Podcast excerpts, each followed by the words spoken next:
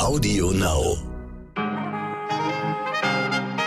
Guten Morgen aus dem schönen Hamburg in die weite Welt. Mein Name ist Michel Abdullahi. Es ist Donnerstag, der 24. Juni und das ist für uns heute wichtig. Was für ein bunter Tag und eine bunte Nacht gestern. Oder, meine Damen und Herren, noch nicht ganz so bunt, sondern leider eher düster geht es manchmal bei unserer Polizei zu. Ich spreche dazu gleich mit Polizeiwissenschaftler Raphael Beer.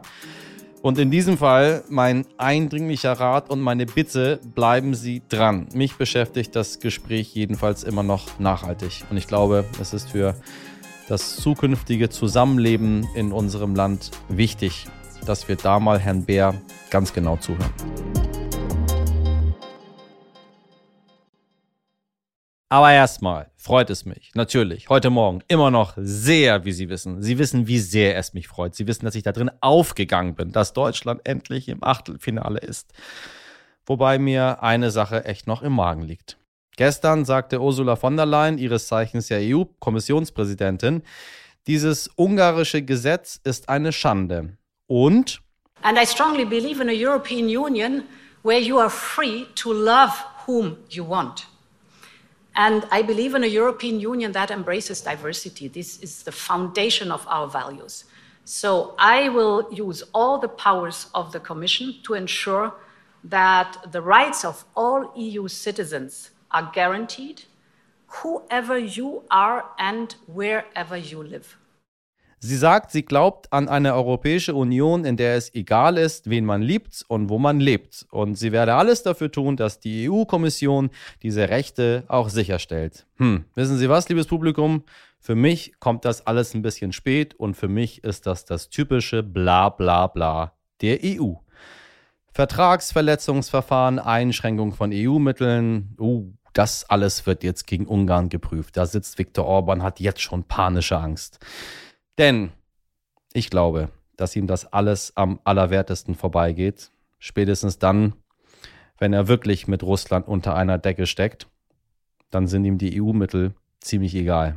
Und das Ganze hätte auch ein bisschen früher starten können als jetzt, wo die ganze Welt auf ein Stadion guckt, ob es nun bunt angeleuchtet ist oder nicht. Meine Meinung. Und auch hier bei uns in Deutschland, denn nur mit dem Finger auf Ungarn zu zeigen, ist auch nicht so ganz richtig. Gibt es noch eine ganze Menge zu tun. Wäre schön, wenn wir bunte Zeichen nicht nur gegen Orban setzen, sondern alle einfach auch mal netter und vor allem respektvoller miteinander umgehen würden. Zu jeder Zeit, an jedem Ort, egal ob virtuell im Netz oder im echten Leben. Wenn Sie aber mal unter irgendeins meiner Postings gehen, wo ich äh, gesagt habe, wie gut ich das finden würde, dass das Olympiastadion mal bunt angestrahlt wird. Ja, da sehen Sie, dass das Problem eben kein Problem der Ungarn ist, sondern ein Problem weltweit. Und dann sollten wir uns auch genauso an die eigene Nase fassen. Aber wir haben es letztendlich, finde ich doch ganz gut gemacht. Wenn wir sehen, dass in Berlin, in, äh, würde ich sagen, in Köln, ich sage einfach mal jetzt im Ruhrgebiet und Rheinland, um diese mir als Hamburger fremde Region zusammenzufassen, ähm, oder wo auch immer, alles bunt angestrahlt worden ist, alles bunt angeleuchtet worden ist. Und selbst wir haben unsere Kachel zu heute geändert, um ein Zeichen zu setzen. Es liegt doch immer am Ende des Tages an einem selbst zu handeln oder nicht zu handeln. So, jetzt kommen wir zu einem ernsteren, aber sehr wichtigen Thema, liebe HörerInnen. Sie haben es mitbekommen, man kam in den vergangenen Wochen, Gott sei Dank, nicht dran vorbei. Bundestagspolizei, SEK, KSK, ständig kommen uns neue Berichte über ja, rechtsextreme oder verfassungsfeindliche Äußerungen aus diesen Kreisen zu Ohren. Erst am Wochenende hatte die Taz Recherchen veröffentlicht, nach denen sich mehrere Beamte der Bundestagspolizei rechtsextrem geäußert oder verfassungsfeindlich betätigt hätten. Übersetzt heißt das, ein Polizist ist oder war in einer Reichsbürgerpartei engagiert. Ein weiterer Beamter habe nach Aussage eines Kollegen mehrfach im Pausenraum den Hitlergruß gezeigt und in dienstlich genutzten Chatgruppen seien ebenfalls regelmäßig rechtsextreme Inhalte verbreitet worden. Kommt Ihnen bekannt vor, ne? Ja, kein Wunder. Schon vor zwei Wochen hatte die Staatsanwaltschaft Frankfurt wegen ähnlicher Vorwürfe Ermittlungen gegen 20 hessische Polizisten öffentlich gemacht, überwiegend Beamte des SEK. Hessens Innenminister kündigte als Reaktion darauf vergangene Woche an, das Frankfurter SEK aufzulösen und neu aufzubauen. Ich glaube, ihm blieb einfach gar nichts anderes mehr übrig. Und auch beim Kommando Spezialkräfte KSK der Bundeswehr wurden zuletzt rechtsextreme Vorfälle gemeldet. Und zwar keine geringen. Sind das alles unglückliche Einzelfälle? Oder gibt es nicht vielleicht Mechanismen, die sie befeuern?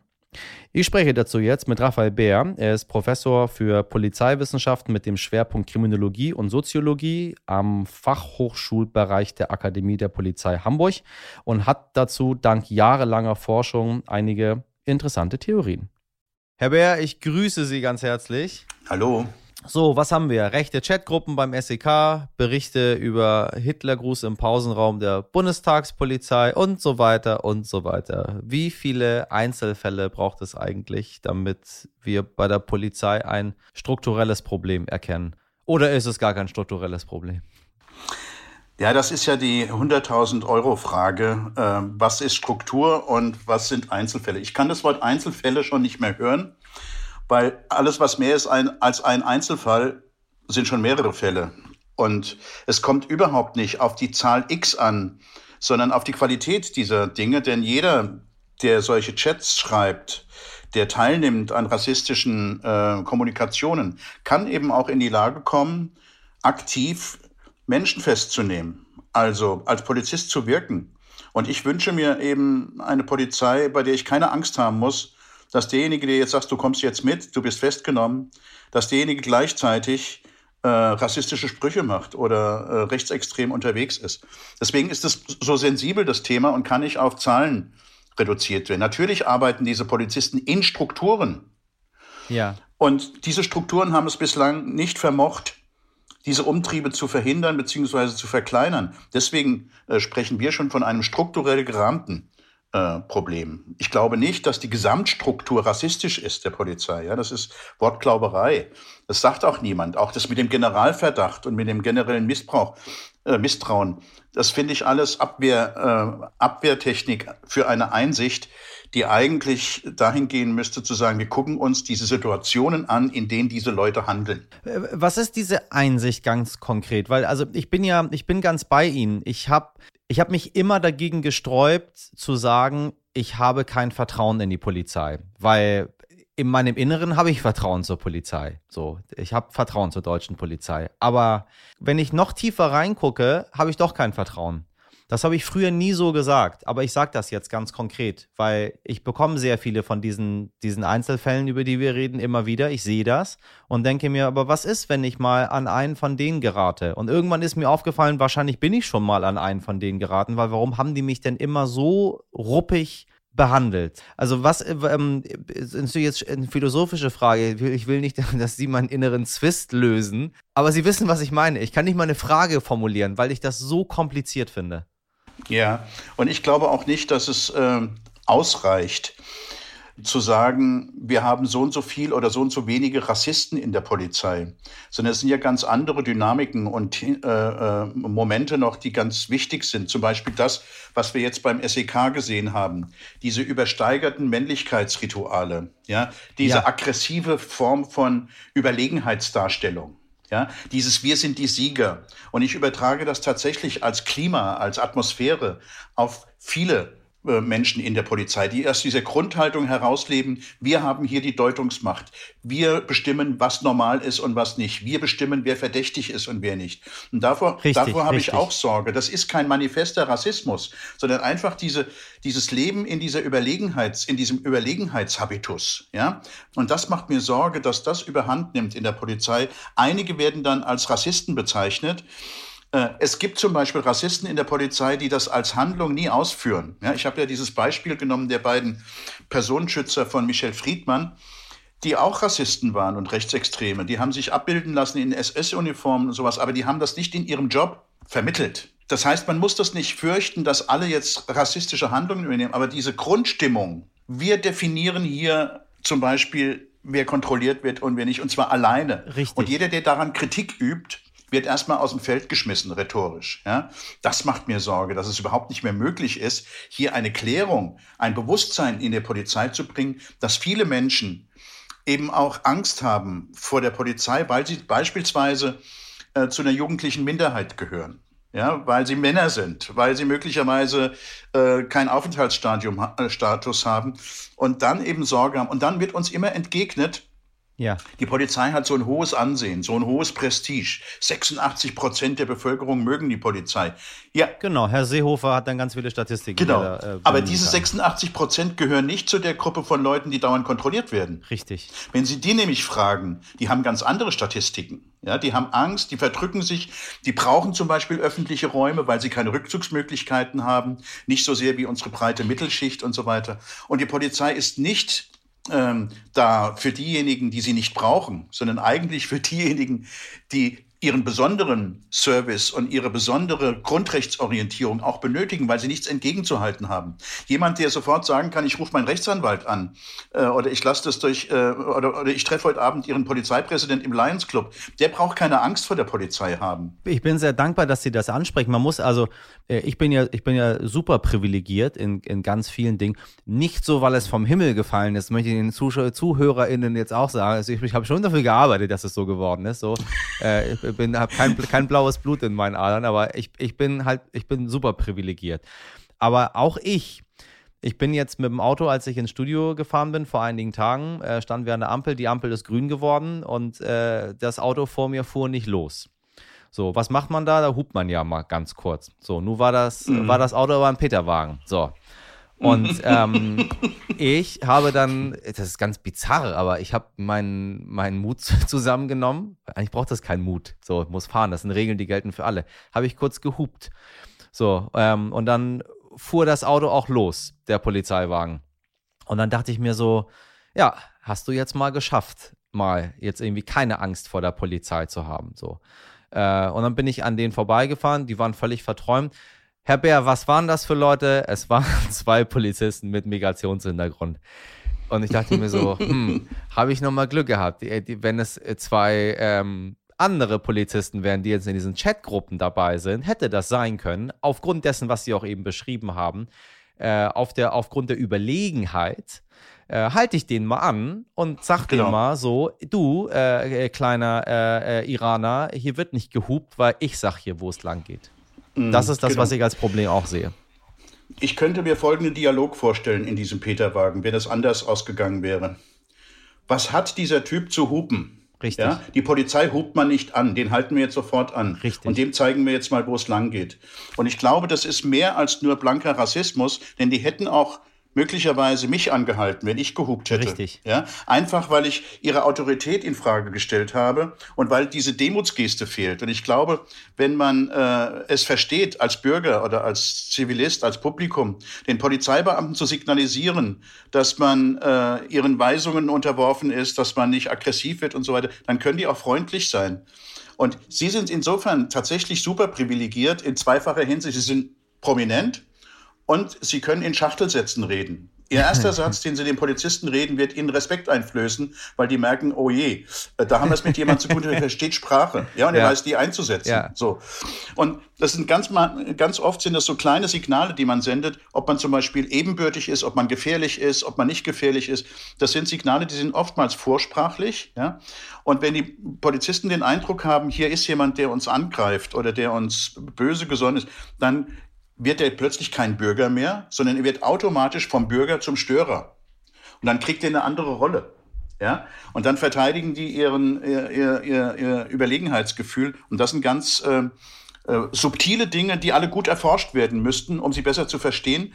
Und diese Forschungen stehen jetzt an, die dürfen wir leider noch nicht so machen, wie es, wie es, wie es gewollt ist, aber vielleicht kommt das ja in Zukunft. Also hier muss die Polizei eigentlich noch mehr zulassen, dass sie, äh, dass sie sozusagen Einblicke gewährt in solche Ablaufprozesse, die meistens den Menschen auch nicht so bewusst sind. Was ist die Lösung? Was ist, weil wir, wir machen das ja auch. Ich versuche hier auch, weil viele Menschen, ähm, Journalismus ist ja auch so ein Thema, wo man sagt, man weiß ja gar nicht, was die da berichten. So, und dann habe ich gesagt, du, wir reden darüber. Ich erzähle dir jedes Mal hier am Mikrofon, wie wir berichten, warum wir das berichten, wo die Informationen herkommen. Wenn das dir hilft, als, als Zuhörer da draußen mehr Vertrauen zu gewinnen, das mache ich lieben gerne. Das ist mehr Arbeit für mich. Äh, aber ich möchte ja, dass die Leute die, dem vertrauen. Was muss bei der Polizei passieren, damit wir, damit wir loskommen? Weil, äh, korrigieren Sie mich gerne, in meinen Augen wird es immer schlimmer. Ich habe das Gefühl, es taucht immer mehr auf. Wir haben das sehr lange totgeschwiegen. Äh, die Migranten haben das immer schon gesagt. Also ja. wenn sie immer, immer, immer schon gesagt. Und jetzt kommt es raus und jetzt hat Herr Seehofer ja das erste Mal auch mal gesagt, ähm, ja, das Hauptproblem in Deutschland ist der Rechtsextremismus. Und plötzlich kommt, kommt dieser ganze Rechtsextremismus auch im SEK vor, im KSK vor, in der Polizei vor und so weiter und so weiter. Es wird das erste Mal so ein bisschen gehandelt.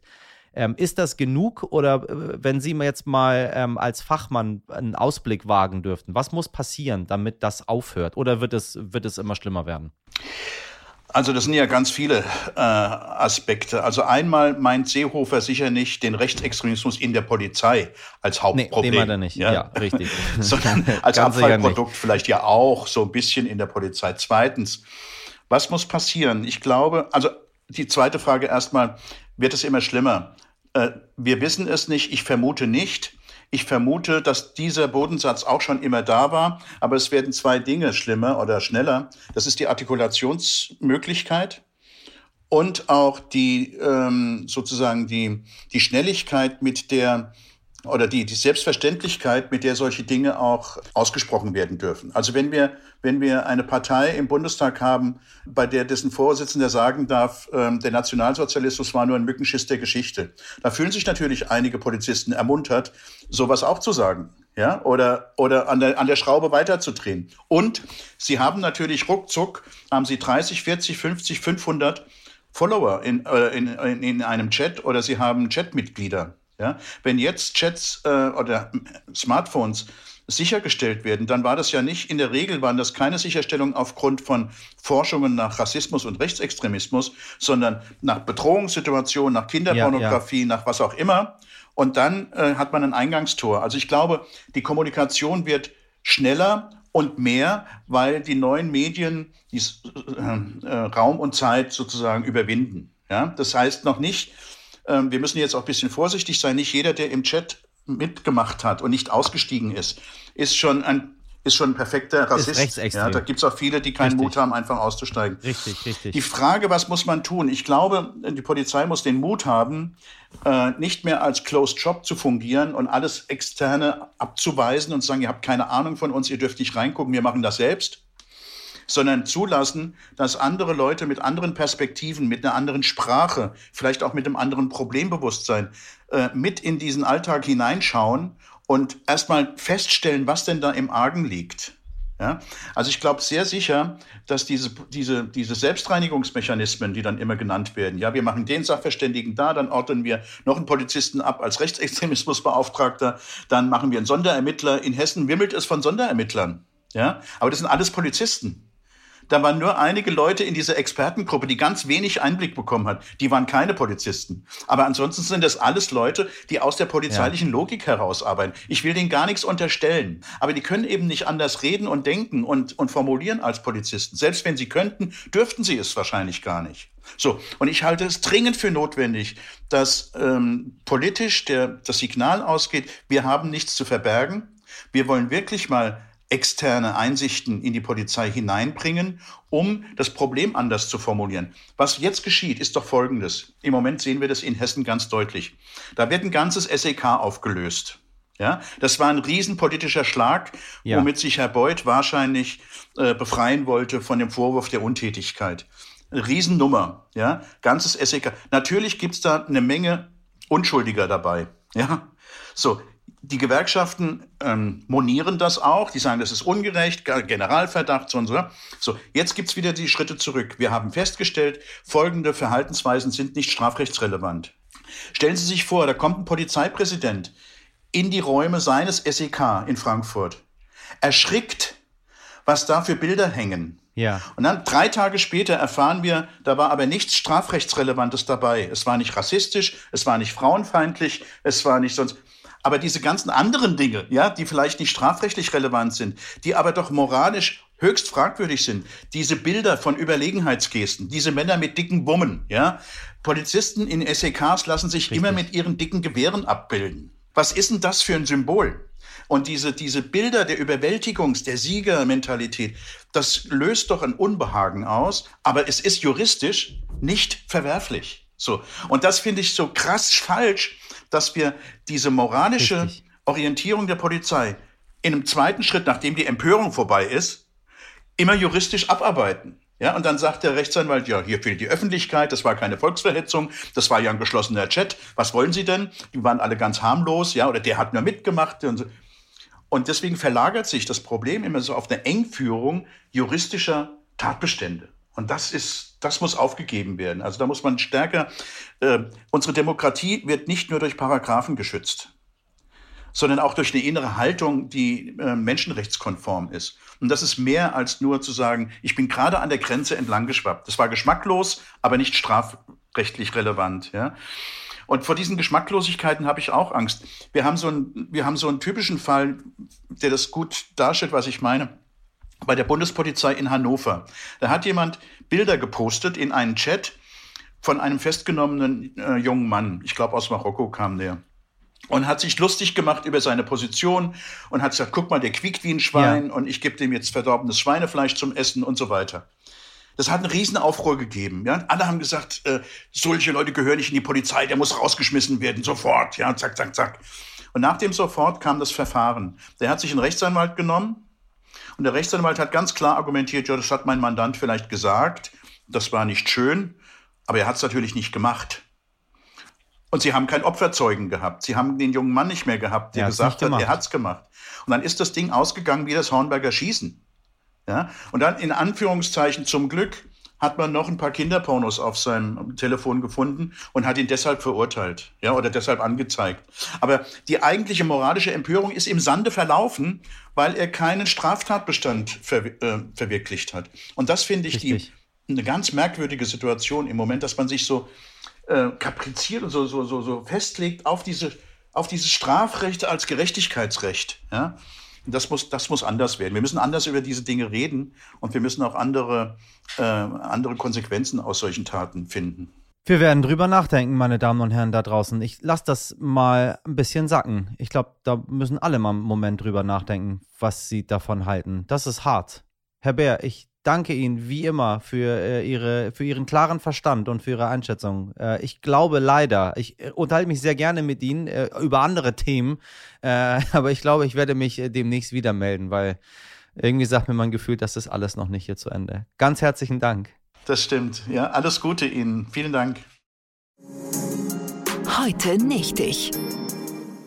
So, liebes Publikum, zum Abschluss heute noch ein gratis Urlaubstipp von mir für Sie. Wenn Sie mal richtig Lust auf Entschleunigung und Digital Detox haben, aber schon alle Schweigekloster und Halligen im Umkreis von 1000 Kilometern kennen, das neue Züricher Gefängnis West sucht ab sofort Freiwillige, die sich für mehrere Tage in den Knast einsperren lassen.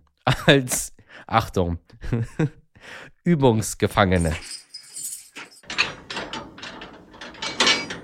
Ohne Bücher, ohne Unterhaltungselektronik, ohne Handy, also auch abzüglich nerviger Insta-Stories von Menschen, die sie eh nicht mögen, dafür aber mit Vollverpflegung und viel Raum für einige Notizen.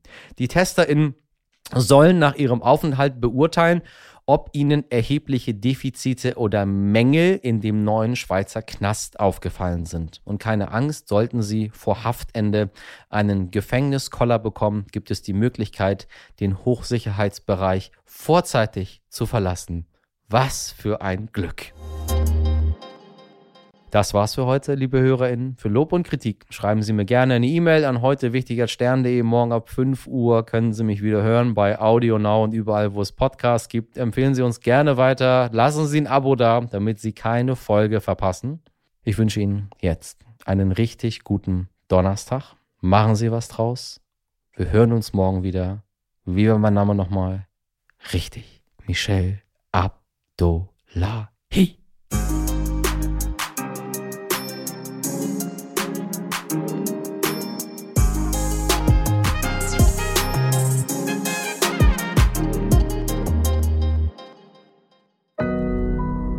Audio Now.